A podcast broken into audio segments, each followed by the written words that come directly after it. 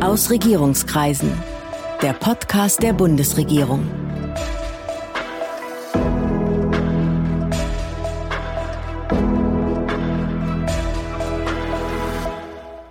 Hallo, willkommen zu Aus Regierungskreisen, dem Podcast der Bundesregierung. Ich bin Sven Siebert, ich bin Gastgeber dieses Podcasts und im Moment stellen wir hier die neue Bundesregierung vor. Heute habe ich Riem Al-Abali Radovan zu Gast. Sie hat ihr Büro im Kanzleramt und ist Beauftragte der Bundesregierung für Migration, Flüchtlinge und Integration. So heißt das vollständig. Und inzwischen ist sogar noch die Aufgabe der Antirassismusbeauftragten dazugekommen. Guten Tag, Frau Staatsministerin. Guten Tag. Sie sind ja Flüchtlingsbeauftragte und damit sind wir schon mittendrin im größten Thema dieser Tage. Schon Hunderttausende von Menschen haben nach Beginn der Angriffe der russischen Armee die Ukraine in Richtung Westen verlassen. Hätten Sie sich vorstellen können, dass der nächste große Flüchtlingsstrom aus einem Land kommt, das uns so nahe ist?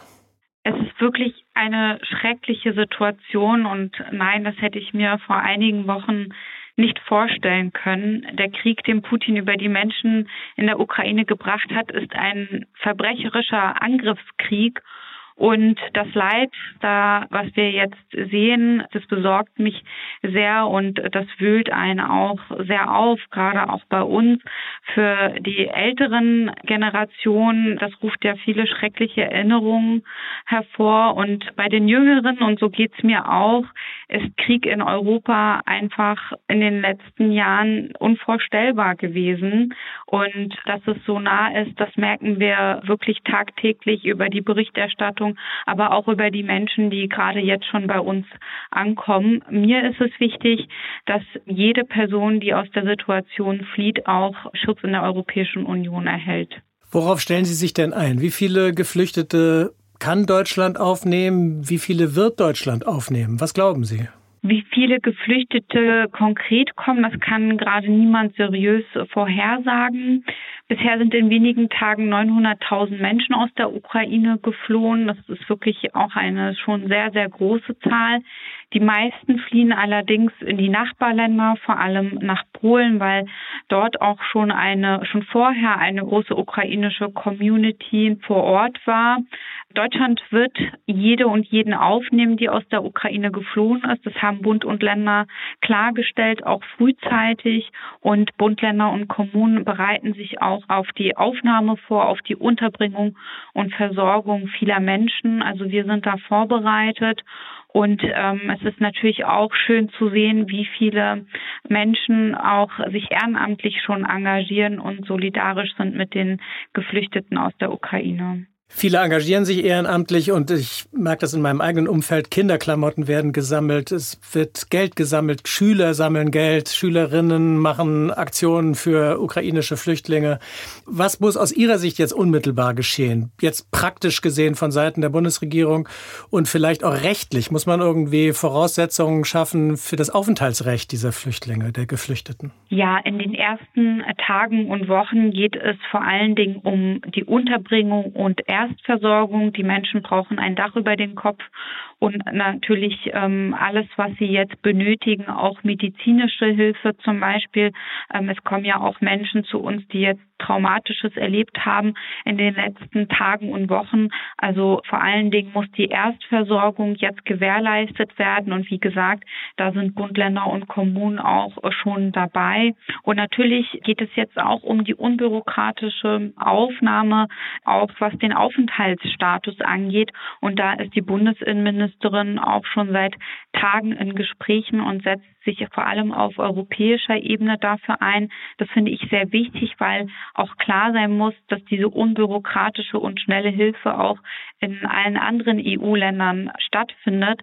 Und ähm, hier bei uns geht es natürlich dann auch um Fragen von Sozialleistung, Kita und Beschulung für die Kinder, Krankenversicherungsschutz, Zugang zum Arbeitsmarkt. Also das sind jetzt viele Fragen, die schon geklärt werden, gerade ganz aktuell. Wir hatten ja schon mal einen Krieg in Europa nach Ende des Zweiten Weltkriegs, nämlich im ehemaligen Jugoslawien. Und das hat ja auch zu einer erheblichen Fluchtbewegung geführt. Können wir da auf Erfahrungen zurückgreifen? Ist das in irgendeiner Weise vergleichbar? Also wir hatten ja 2015 schon die Situation, dass viele ähm, Geflüchtete zu uns gekommen sind, vor allem aus Syrien und dem Nahen Osten, auch aus äh, Kriegsländern sozusagen. Und gerade die Arbeit ähm, in den Ländern und Kommunen, aber auch mit den Ehrenamtlichen ist jetzt eine Arbeit, auf die wir uns stützen können, weil da sind Strukturen gewachsen, wie Unterbringung, äh, wie die Integrationsarbeit vor Ort, die wir jetzt natürlich auch auch nutzen können.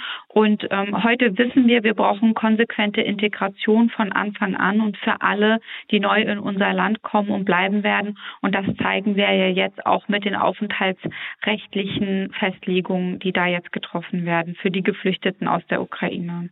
Nach Bosnien sind viele Leute wieder zurückgekehrt. Manche sind auch geblieben. Rechnen Sie damit, dass Geflüchtete aus der Ukraine jetzt lange, vielleicht immer bei uns bleiben? Und was bedeutet das konkret für Ihre Integrationsarbeit?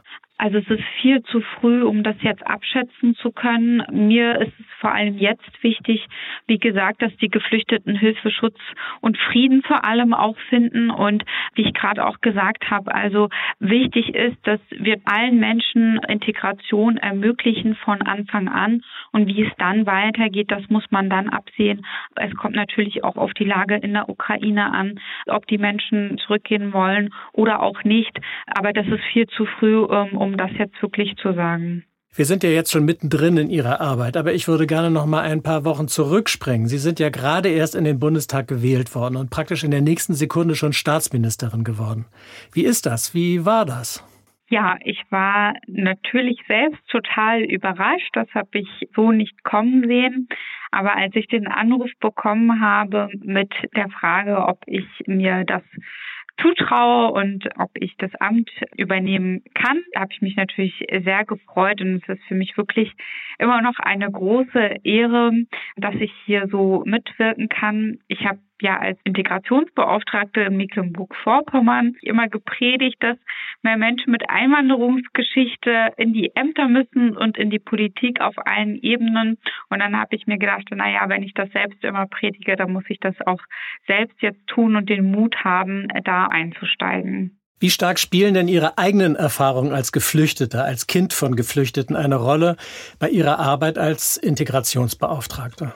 Die Themen meines Amtes, also Migration, Integration und Flucht, prägen ja mein ganzes Leben und begleiten mich mein ganzes Leben, egal ob beruflich ähm, oder privat. Und ähm, diese Erfahrungen lasse ich natürlich immer mit einfließen, auch in meine Entscheidungen und in meine Vorhaben. Vor allem merke ich aber auch, dass meine berufliche Erfahrung als Integrationsbeauftragte des Landes Mecklenburg-Vorpommern, aber auch vorher in der Erstaufnahmeeinrichtung da wirklich ein großer Vorteil sind und ich dadurch einen Blick habe, auch für die Arbeit vor Ort. Ja, wir können vielleicht noch mal ganz kurz sagen, Sie sind geboren in Moskau als Kind irakischer Eltern und Sie sind mit Ihrer Familie als Asylsuchende nach Deutschland gekommen. Genau, ich bin in ähm, Moskau geboren und ja, meine Eltern haben dort studiert und ähm, in Deutschland sind wir dann äh, nach Mecklenburg-Vorpommern gekommen in die Erstaufnahmeeinrichtung Nostorhorst bei Beutzenburg und dort haben wir einen, haben meine Eltern besser gesagt einen Asylantrag äh, gestellt und genau wurden dann auch als politisch Verfolgte sozusagen anerkannt und sind dann in Schwerin auch geblieben. Vielleicht noch mal unabhängig vom Ukraine-Krieg. Wo liegen denn aus Ihrer Sicht die größten Herausforderungen Ihrer neuen Aufgabe? Im Umgang mit Geflüchteten selbst haben wir noch Nachholbedarf, vor allem äh, was einen kultursensiblen Umgang, aber auch einen antirassistischen Umgang sozusagen mit äh, Geflüchteten angeht. Also äh, gerade in, in den Erstaufnahmeeinrichtungen oder in den Gemeinschaftsunterkünften ist es sehr wichtig, dass man mit den Menschen, die dort ankommen, auch richtig umgehen kann, weil das natürlich nicht nur so ganz klassische Verwaltungsaufgaben Aufgaben sind, die da auf einen zukommen, sondern weil Menschen dort wirklich gerade ihr Land verlassen haben, teilweise alles verloren haben und dann äh, hier in Deutschland einen Neuanfang beginnen. Also da können wir auf jeden Fall noch besser darauf achten, dass die Mitarbeiterinnen und Mitarbeiter den, an den entsprechenden Stellen da auch geschult sind. Was bedeutet das konkret? Worin müssen die geschult sein? Vor allem interkulturelle Kompetenzen sind da natürlich wichtig und auch. Ähm, das heißt, man weiß, wo kommen die her, welche Sprache sprechen die, unter was für Bedingungen haben die in ihrer Heimat gelebt. Genau das, genau das, was Sie sagen. Also, ähm, dass man da auch einen Blick dafür hat, warum die Menschen auch gekommen sind und ähm, dafür gibt es ja auch die unterschiedlichsten Gründe und wir merken das ja auch in der Corona-Pandemie, gerade bei den Impfkampagnen, dass da auch natürlich die Sprache eine große Rolle spielt, dass wir nicht davon ausgehen können, dass alle gleich immer perfekt Deutsch sprechen können, sondern dass wir auch Informationen in verschiedenen Sprachen äh, gut vermitteln können und auch einfach vermitteln können. Und genau da können wir da noch einiges verbessern. Sie haben ja selber Erfahrung. Sie haben in der Erstaufnahmeeinrichtung in Horst ja auch selber gearbeitet 2015. Genau, ich habe dort ja dann angefangen zu arbeiten nach äh, meinem Studium in Berlin. Mai 2015 habe ich dort angefangen und das war kurz vor der Phase, wo ganz, ganz viele Menschen äh, zu uns gekommen sind im Sommer 2015. Das waren wirklich ja sehr prägende Erfahrungen auch für mich dann dort vor Ort äh, in der Erstaufnahmeeinrichtung. Was hätten Sie vielleicht gerne genauer gewusst, als Sie angefangen haben, dort zu arbeiten? Es sind so viele Menschen auf einmal gekommen, dass wir äh, bestimmte Verwaltungsverfahren ja von heute auf morgen sozusagen umwerfen mussten und da sehr flexibel mit rangehen mussten. Im Endeffekt, glaube ich, aber haben wir das ganz gut hinbekommen und ich hatte schon durch meine persönliche Erfahrung, glaube ich, einen ganz guten Blick für die Menschen und konnte auch anders mit der Situation umgehen als vielleicht einige meiner Kolleginnen und Kollegen, weil ich auch einen anderen Zugang zu den Menschen hatte. Wenn wir jetzt in der gesellschaftlichen Debatte Einwanderung und den Umgang mit äh, Geflüchteten betrachten, dann ist das ja oft sehr problemorientiert. Wir konzentrieren uns auf die Dinge, die schiefgehen und vielleicht weniger stark auf die Dinge, die auch gelingen. Wenn Sie jetzt Deutschland insgesamt mal als Integrationsland beurteilen würden, würden Sie sagen, wir haben Riesenprobleme oder wir kriegen es im Großen und Ganzen einigermaßen hin? Wir haben an einigen Stellen einen Nachholbedarf. Das betrifft zum Beispiel die Diversität im öffentlichen Dienst. Also wir sind ein Einwanderungsland und das sagen wir jetzt auch endlich ganz klar. Ähm, aus meiner Sicht sind wir das aber schon länger auch. Wir haben einen Anteil von Menschen mit Migrationsgeschichte, der bei 27 Prozent ungefähr liegt und bei den unter 18-Jährigen ist jetzt schon viel höher. Und diese Diversität, die wir haben, die bilden wir im öffentlichen Dienst zum Beispiel gar nicht ab. Und ähm, das ist äh, zum Beispiel auch einer äh, meiner Schwerpunkte für die kommenden vier Jahre, dass wir da als Bundesregierung, Bundesverwaltung vorangehen. Aber ich wünsche mir diese Diversität natürlich auch auf allen anderen Ebenen, in den Ländern und Kommunen in vielen Bereichen. Aber natürlich ist vieles auch ähm, sehr gut gelungen und wir haben da gerade bei den Geflüchteten ähm, viele Erfolgserlebnisse auch gesehen. Menschen, die ähm, Unternehmen gegründet haben, die in Krankenhäusern arbeiten, in allen möglichen Bereichen, die sich jetzt einbürgern lassen, nachdem sie 2015 gekommen sind. Also wir haben da sehr, sehr viele positive Beispiele, die müsste man in der Berichterstattung dann vielleicht aber auch öffentlich präsenter machen. Sie selbst sind ja ein Beispiel für gelungene Integration und Sie sind ja auch im Verlauf der vergangenen Jahre immer wieder sozusagen als solches positives Beispiel präsentiert worden in, in äh, Zeitungsbeiträgen, in Online-Beiträgen, in Interviews. Würden Sie sagen, dass das bei mir selbst so gut geklappt hat? Abitur, Studium, Job, das hat vor allem auch was mit mir selbst zu tun oder sind es auch die Strukturen, die Ihnen da geholfen haben? Gerade in den 90er Jahren gab es noch viele strukturelle Hürden. Manche gibt es bis heute und das müssen wir ändern. Und deswegen würde ich schon sagen, es lag schon auch an, an mir und an meinem Umfeld, ähm, dass es so gut funktioniert hat. Aber ich möchte mich jetzt darauf konzentrieren, zu schauen, vor allem natürlich als Beauftragte auch, wo haben wir noch strukturelle Hürden und ähm, wie können wir diese Hürden aufbrechen, um die Integration für alle Menschen zu vereinfachen. Ich finde, alle Menschen, die zu uns kommen, sollten die Chance haben, sich ihre Potenziale hier mit einzubringen. Und das wird jetzt meine Aufgabe auch sein für die nächsten vier Jahre. Bei dem Einbringen von Potenzialen, da geht es ja auch um die Anerkennung von Berufsabschlüssen. Ihre Eltern, Sie haben es schon gesagt, die haben beide in Moskau studiert. Ihre Mutter ist Ingenieurin, Ihr Vater ist Ingenieur und beide konnten nicht in ihrem eigentlichen Beruf arbeiten. Ist das ein Punkt, wo Sie was ändern wollen? Ja, unbedingt. Vor allem, ähm, wir uns droht ja auch ein großer ähm, Fachkräftemangel, mittlerweile auch äh, ein Mangel an Arbeitskräften insgesamt in allen Bereichen. Und da können wir es uns nicht leisten, dass wir gerade bei der Anerkennung von von ausländischen Berufs- oder Studienabschlüssen ewig lange brauchen oder das Ganze zu bürokratisch gestaltet wird, weil das führt nämlich genau dazu, wie bei meinen Eltern, dass man dann nicht in, in diesen Berufen arbeiten kann. Und gerade bei Fachkräften ist das natürlich schade und ähm, in vielen Bereichen brauchen wir diese Fachkräfte händeringend. Also das müssen wir jetzt wirklich äh, schnell angehen. Das heißt, einwandernde Fachkräfte geben irgendwann auf, weil die bürokratischen Hürden zu hoch sind und dann sind sie irgendwann so lange raus aus ihrem Job, dass sie da auch nicht wieder reinfinden, oder? Ja, natürlich gibt es auch äh, viele positive Beispiele. Bei medizinischen Berufen sind wir zum Beispiel in einigen Bundesländern sehr schnell und da funktioniert es sehr gut. In dem Fall von meinen Eltern hat das wirklich zu lange gedauert und äh, genau wie Sie sagen, hat dazu geführt, dass sie dann gar nicht mehr in diesem Beruf gearbeitet haben. Aber vor allem, wenn es jetzt um Fachkräfte Einwanderung geht, die wir jetzt nochmal aufrollen und auf die wir jetzt auch einen Schwerpunkt setzen möchten, äh, müssen wir da wirklich schneller werden, um auch attraktiv zu sein für Fachkräfte äh, weltweit als die damalige Bundeskanzlerin Angela Merkel 2015 den berühmten und umstrittenen Satz sagte, wir schaffen das. Da waren Sie ja selber sozusagen Teil dieser Wir schaffen das Bewegung. Haben Sie selbst da gedacht, ja genau, wir schaffen das oder auweia, das wird echt schwierig? Also ich war immer davon überzeugt, dass wir das schaffen, vor allem weil ich vor Ort gesehen habe, wie viele Menschen sich ehrenamtlich engagiert haben, bis heute, wie viele Menschen mitgeholfen haben vor Ort in den Kommunen.